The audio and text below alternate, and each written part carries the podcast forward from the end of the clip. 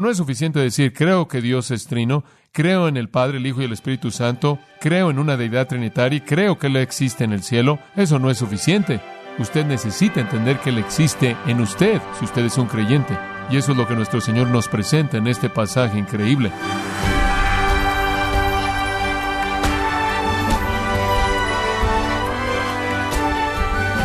Sea usted muy bienvenido a esta edición de Gracia a vosotros con el pastor John MacArthur. Usted puede decir que ama a Dios, sentir que ama a Dios y cantar que ama a Dios. Sin embargo, es necesario que usted haga algo más. Y sería cómo expresamos nuestro amor a Dios. O sea, el aspecto práctico de su amor a Dios. Yo le invito a que nos acompañe cuando John MacArthur continúa esta serie el consolador está por venir, ayudándonos a contestar esta pregunta y otras más en gracia a vosotros. Juan 14:15 está frente a nosotros. Estamos en el discurso del aposento alto. Así es como se llama Juan 13 al 16. Todas las palabras de Jesús, esencialmente con unas cuantas otras preguntas presentadas por los discípulos, esta es la descripción larga de las promesas que nuestro Señor le da a sus hijos. Desde el capítulo 13 hasta el final del capítulo 16, simplemente una promesa tras otra. Comienza con amor, habiendo amado a los suyos que estaban en el mundo, los amó al máximo, capítulo 13, versículo 1, así es como comienza, y simplemente va a partir de ahí con promesa tras promesa tras promesa. No hay otro pasaje como este en la Biblia. No aparece en Mateo, Marcos o Lucas. Esto es único en Juan. Es la sección más rica de las Escrituras que resume lo que el Señor promete a aquellos que le pertenecen a Él. Es un pasaje poderoso. Estamos en el capítulo 14 y estamos viendo el versículo 15 en adelante. Y lo leeré en tan solo un momento. Pero antes de que lleguemos a ese pasaje, unos cuantos comentarios. Fue hace unos cuantos años atrás, probablemente hace unos 20 años atrás, cuando me sorprendió ver una ola que llegó a la iglesia titulada Mi experiencia con Dios, mi experiencia con Dios. Si usted va a cualquier librería cristiana en los últimos 20 años o más, va a encontrar libros acerca de mi experiencia con Dios. Hubieron un par de pastores bautistas del sur que desarrollaron no solo los libros, la perspectiva, sino que comenzaron a desarrollar el currículum y más currículum, más materiales, más libros, y esto literalmente se convirtió en un movimiento en la iglesia evangélica de mi experiencia con Dios. Siempre me molestó porque parece estar demasiado cercano a lo que es una noción conocida entre las religiones paganas. De hecho, hay algunos que de hecho creen que usted puede tener una experiencia con Dios al tener un estado inducido por las drogas. Esa es la razón por la que los indios nativos fuman peyote, porque creen que de alguna manera en su estado de adicción o control a las drogas, literalmente estaban ascendiendo para tener comunión con las deidades. Eso se estaba llevando a cabo por todo el globo, virtualmente en toda área donde había tribus, en donde podían encontrar alguna planta que alterara la mente, podían usar eso como algún tipo de inducción a una conciencia más elevada y ascender a las deidades. Eso se remonta, claro, a las religiones de misterio que salieron de Babilonia, eso se remonta a las religiones que existieron en el mundo pagano en el cual el apóstol Pablo ministró. Pensaban que la embriaguez, las orgías, experiencias de tipo sexual, todo eso estaba en cierta manera creando una euforia que elevaba a la gente a la conciencia de Dios. Claro que todo eso fue ridículo. El misticismo cristiano, a lo largo de la Edad Media, inclusive hasta la fecha, siempre ha buscado encontrar a Dios en alguna experiencia, algún sentimiento, alguna emoción, algún medio mediante el cual piensan que los sentidos perciben la presencia de Dios. Esto se ha vuelto una noción popular en las iglesias evangélicas, pensando que hay maneras en las que usted puede sentir a Dios, en la que usted puede sentir la presencia de Dios. Quizás la más popular es la música. Si usted tiene la música correcta, la música en cierta manera es lo suficientemente seductora y si tiene la suficiente energía emocional, la gente dirá, acabo de sentir la presencia de Dios. ¿No sientes la presencia de Dios? Bueno, claro, eso es absolutamente ridículo. Usted no puede sentir la presencia de Dios. Usted no tiene ningún mecanismo para sentir la presencia de Dios. Yo nunca he sentido la presencia de Dios, ni siquiera sé lo que eso significa. Pero esto es lo que sé. Él está aquí. Y más que eso, Él no solo habita la alabanza de su pueblo, está unido a su pueblo, a los suyos, en unión todo el tiempo, de tal manera que la iglesia misma literalmente está en comunión constante con Dios colectivamente. No solo es verdad que en donde dos o tres están congregados, Él está en medio de ellos, pero esto es verdad. Y escuche, la Trinidad vive en todo cristiano. La Trinidad, tres en uno, en todo cristiano. No hay alguna experiencia que usted puede tener que lo lleva alguna comunión con Dios que de otra manera no tiene. No hay alguna fórmula música que puede inducir algún tipo de comunión con Dios que sin la música no puede pasar. Ciertamente no hay una droga que va a ser algo diferente de alterar su mente y va a hacerlo pensar usted que está pasando lo que no está pasando.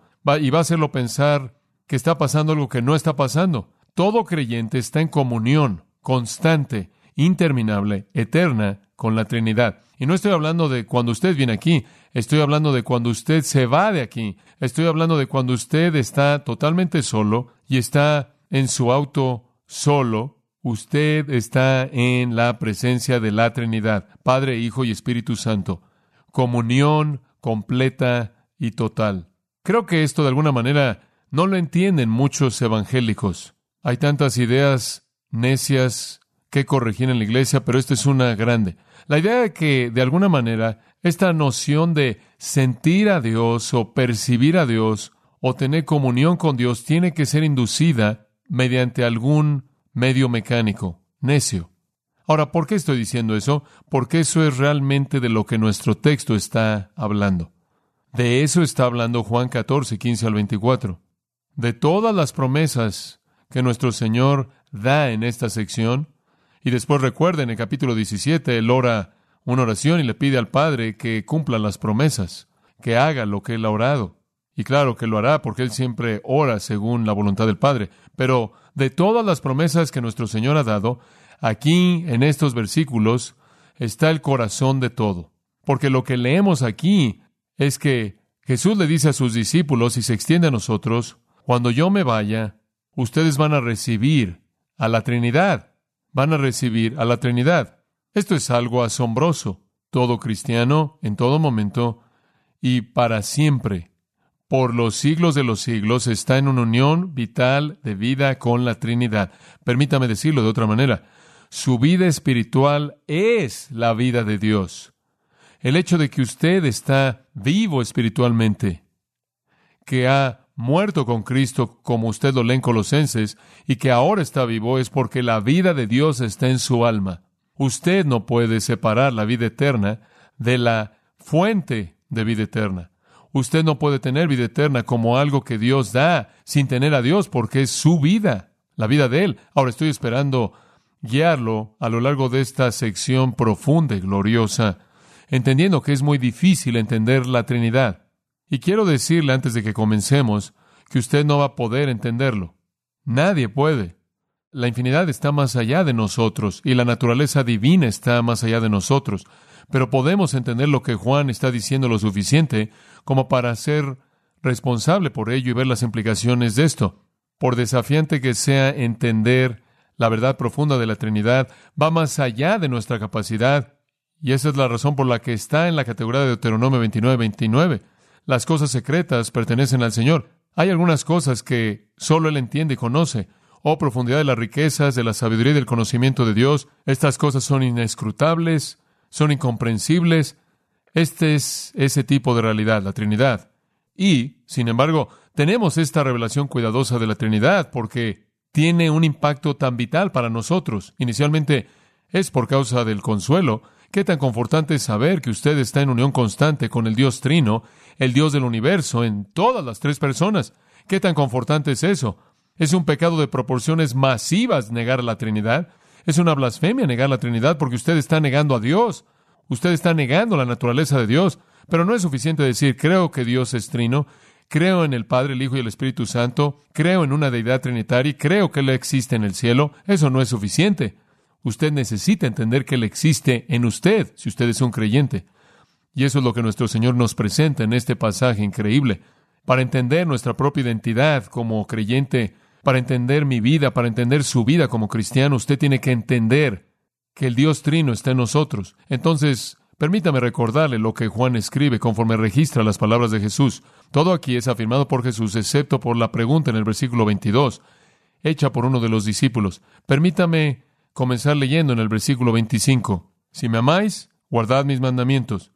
Y yo rogaré al Padre, y os dará otro consolador, para que esté con vosotros para siempre. El Espíritu de verdad, al cual el mundo no puede recibir, porque no le ve, ni le conoce.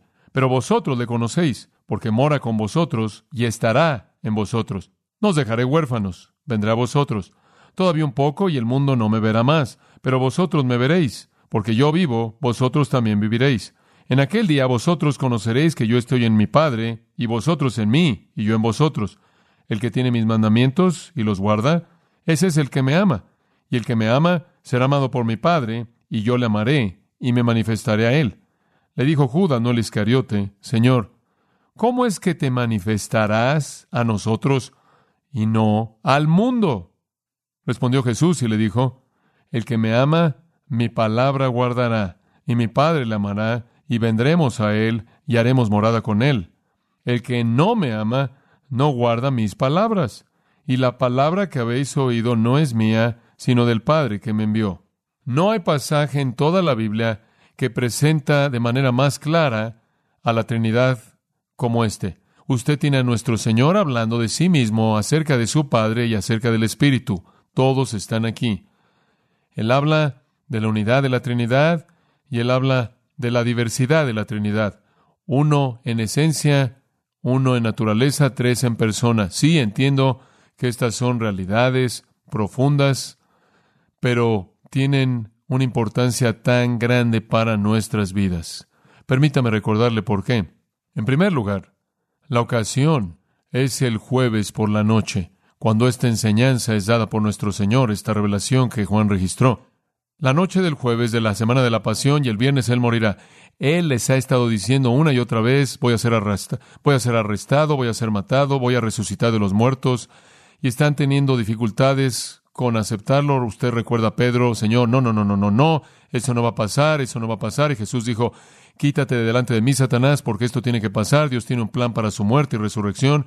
Entonces él ha estado hablando de ser arrestado, ser golpeado, ser maltratado y ser matado y resucitar. Esto está en el aire. Creo que de manera rutinaria les estaba hablando de esto, pero ellos no querían oírlo, no les gustaba la noción de esto. De regreso en el capítulo 7, versículo 33, nuestro Señor dice, ya no voy a estar aquí con ustedes mucho tiempo, me voy, me voy al Padre, me voy, ya me voy a ir y no me veréis más. Capítulo 8, Él está hablando a algunos fariseos y algunos líderes judíos, me van a buscar y no me van a encontrar, ya me voy, me voy. Vimos lo mismo en el capítulo 13, regresando un poco al capítulo 13, versículo 33, hijitos, Estoy con ustedes un poco de tiempo, me buscaréis, y como le dije a los judíos, allá atrás en el capítulo 8, ahora les voy a decir, me voy y no pueden venir. Él lo vuelve a decir en el versículo 36, Simón Pedro le dijo, Señor, ¿a dónde vas? Jesús respondió, a donde yo voy, no me puedes seguir ahora, pero seguirás después.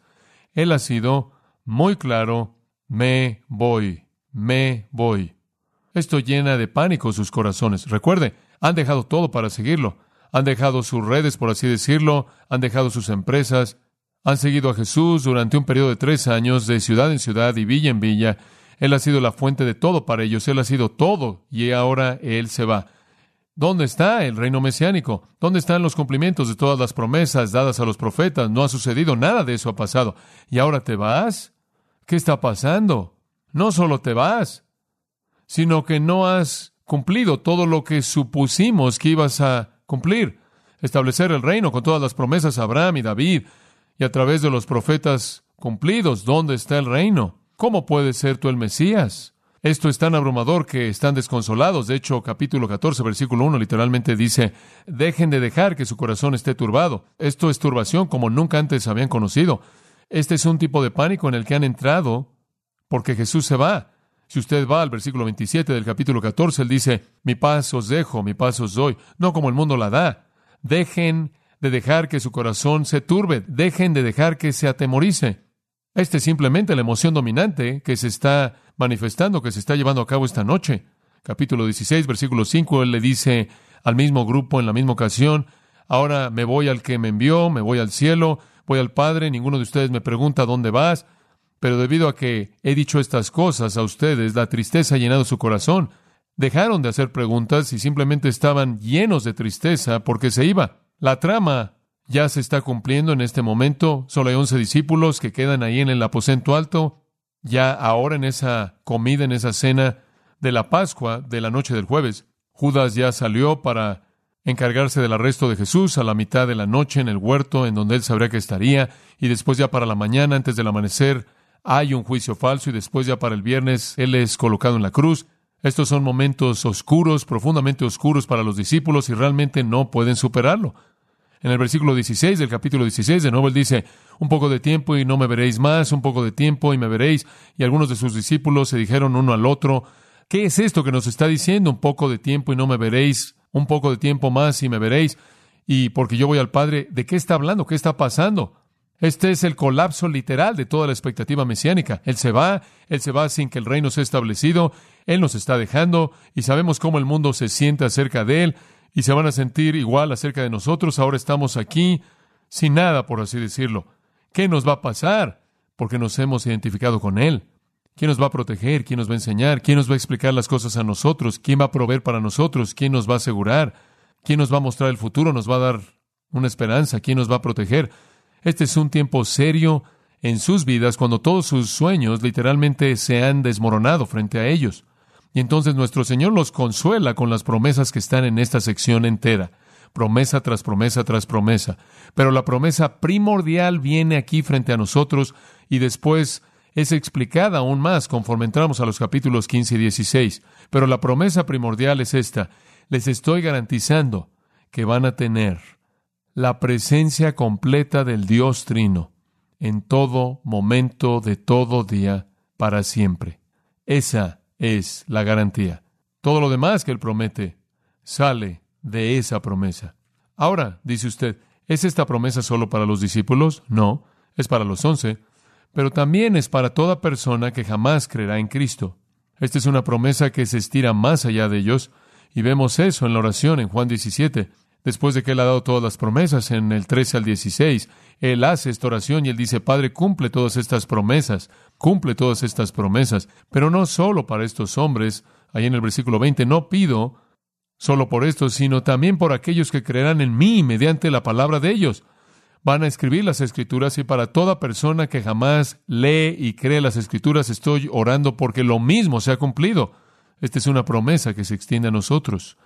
Y entonces, a todo creyente se le da la promesa del Dios trino estando presente siempre. Usted no tiene que hacer nada, nada tiene que ser inducido. Usted nunca es separado de Dios, el Padre, Hijo o el Espíritu Santo. Nunca. Si usted posee vida eterna, esa vida eterna es Dios. Dios en su plenitud, Padre, Hijo y Espíritu Santo. El mundo realmente no nos ve por quien somos en realidad. ¿Piensan que simplemente somos gente como el resto de la gente? No lo somos. Somos seres de otro mundo en un sentido muy real, pero debido a que esa naturaleza es espiritual y no física, es invisible para ellos, pero lo entendemos. ¿Recuerda usted lo que el apóstol Pablo dijo? Gran afirmación, 2 Corintios 5. Él dijo esto, no conocemos a ningún hombre según la carne. No conocemos a ningún hombre según la carne. ¿Qué significa eso? Significa que no evaluamos a la gente a nivel físico. Cuando yo conozco a una persona que no es creyente, lo que me preocupa acerca de ese incrédulo no es nada físico. Lo que me preocupa acerca de ese incrédulo es que ese incrédulo es un hijo de Satanás, un hijo del diablo. Su padre es el diablo. Él es parte del reino de las tinieblas. Necesita desesperadamente el perdón y la liberación, ¿verdad? No vemos a la gente simplemente a nivel humano.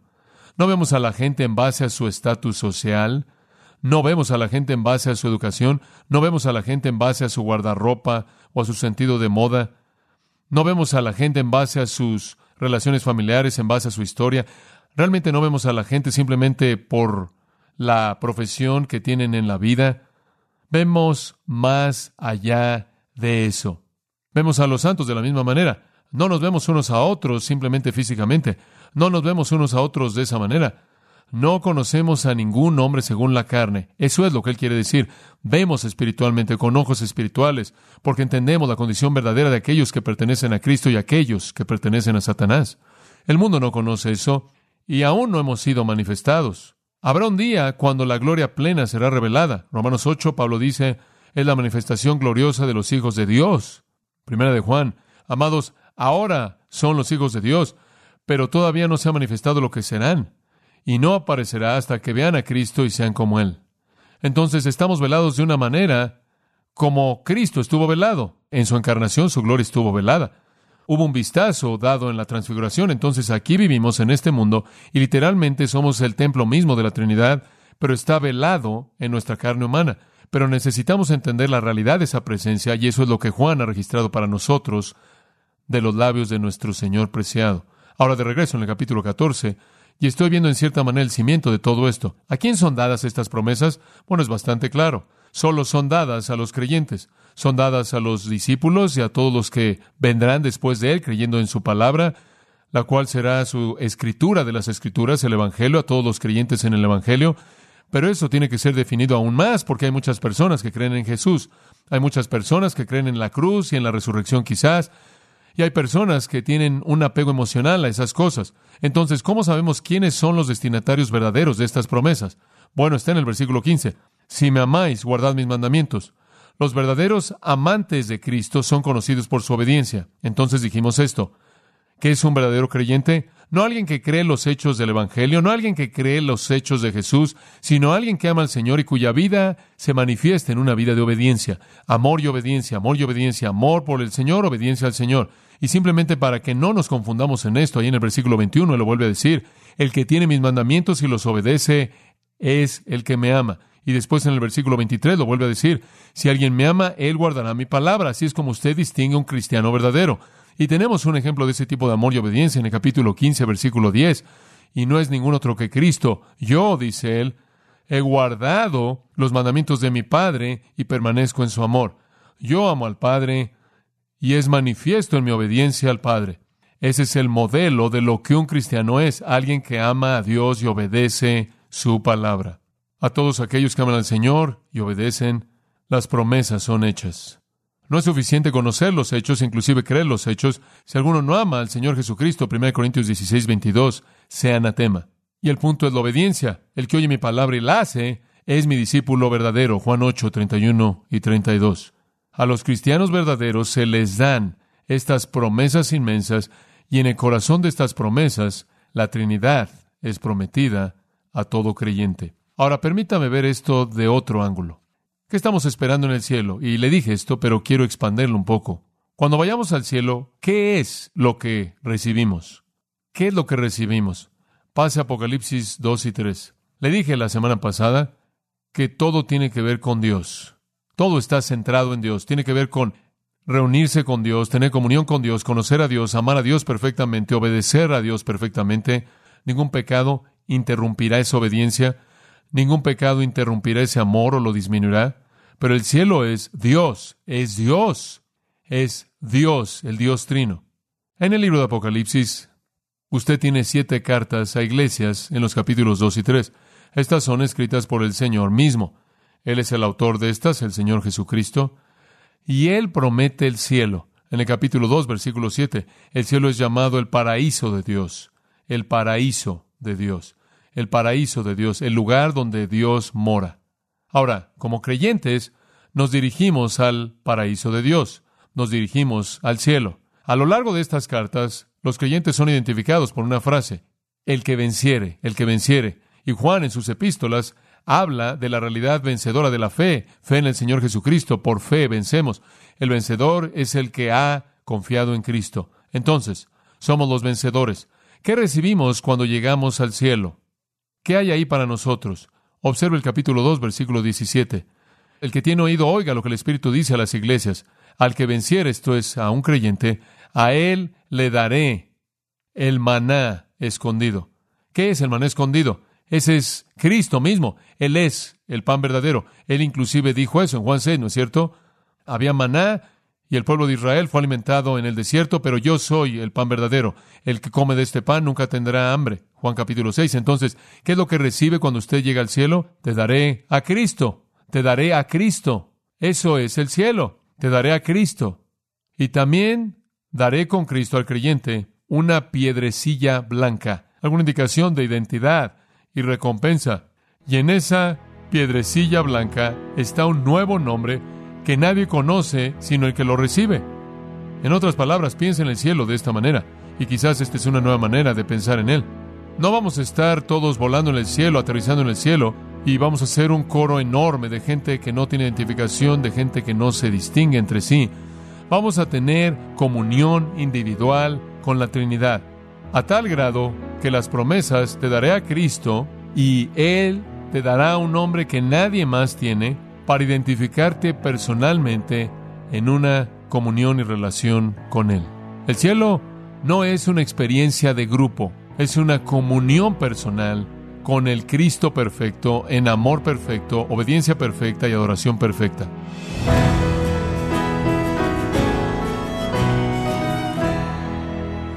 Hemos estado escuchando a John MacArthur en la serie El Consolador está por venir, en gracia a vosotros. Estimado oyente, tenemos a su disposición el libro Nuestro extraordinario Dios, escrito por John MacArthur, un estudio de los atributos de Dios lleno de pasajes bíblicos y sabias aplicaciones, estamos seguros será de incalculable ayuda para conocer y comprender el carácter único de Dios. Puede obtenerlo en gracia.org o en su librería cristiana más cercana. Recordándole que puede descargar en audio transcripción gratuitamente los sermones de esta serie, El Consolador está por venir, así como todos aquellos que he escuchado en días, semanas o meses anteriores en gracia.org. Si tiene alguna pregunta o desea conocer más de nuestro ministerio, como son todos los libros del pastor John MacArthur en español, o los sermones en CD, que también usted puede adquirir, escríbanos y por favor mencione la estación de radio por medio de la cual usted nos escucha en gracia a vosotros. Es importante conocer no solo el país y ciudad de donde usted nos escucha, sino también la radio. Para quienes contactan nuestro ministerio por primera vez, pueden solicitar una copia del mensaje de promoción sin costo alguno, un mensaje por oyente únicamente. Si usted vive en los Estados Unidos o Puerto Rico, escríbanos a Gracia Vosotros, P.O. Box 4000 Panorama City, California 91412. O puede escribirnos a través del siguiente correo electrónico radio arroba Bueno, en nombre de John MacArthur y el personal de este organismo, queremos darle las gracias por su tiempo y sintonía y queremos pedirle que no deje de orar por este ministerio como también por la estación de radio por la cual usted nos escucha de lunes a viernes. Este es su amigo Miguel Contreras, invitándole a sintonizar nuestra próxima edición para que juntos continuemos desatando la verdad de Dios un versículo a la vez. No se lo pierda, aquí en Gracia a Vosotros.